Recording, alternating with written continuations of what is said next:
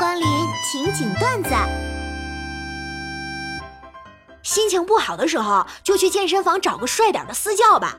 一日三餐，嘘寒问暖，每天问你体重，问你吃什么，还要拍照给他看。问你几点睡，睡了几个小时，吃没吃水果，有没有出去玩，吃没吃宵夜。最关键的是，连你生理期都给你记下来了，打不还手，杠不还口，比你妈都关心你啊！哎，咋说呢？自从我找了私教，可以说是已经重新体会到了当女人的快乐。调儿，你看啥呢？看得这么津津有味。我看科教节目呢，这里面说的蝉叫。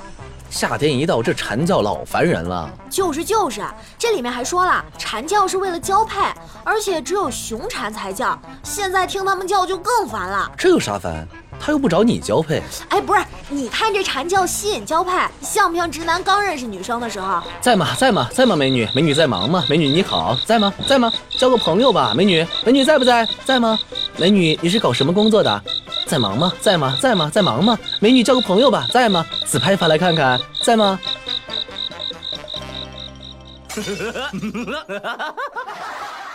看到这么多嫁人的亲友啊，经过我一顿对婚后家庭关系详细认真的分析之后，我算是发现了哈。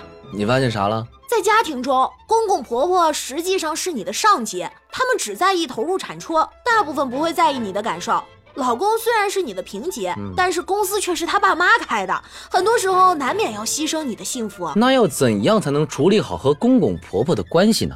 不要入职，或者立马辞职。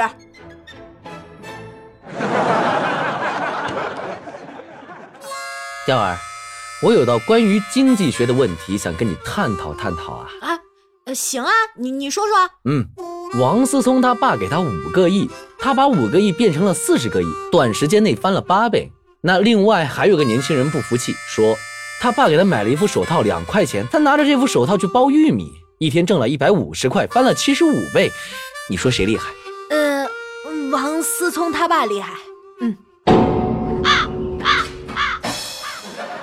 学生党千万不要认为写作业就是负担，以后到社会上都没用。其实这是一个提前学习的好机会。比如三日后就是截止日期，到底拖到哪天开工刚刚好？如何在上级的催促下保持良好心态，刷一集美剧？最后一天晚上到底能爆发多大的潜力？如何没完成工作还厚脸皮交差？以后进入社会有的是用处。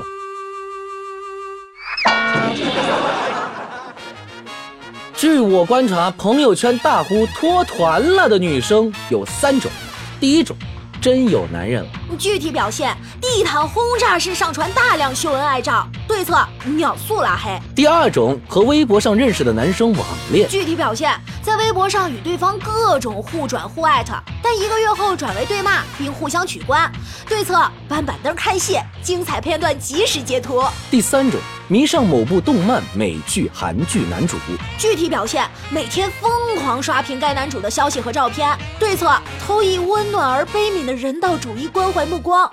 唉，又疯了一个。对编程一窍不通的女孩子，要怎么辨别自己的程序员男朋友厉不厉害呢？在这里，真诚的教给大家一个辨别方法：男友写程序的时候，你看一眼屏幕上的字，如果是五颜六色、花花绿绿的，那就是不行，这些都是 bug。厉害的大神写出来的只有一种颜色，像电影那样哦。所以要谨记了，跟这样的男友在一起不行的。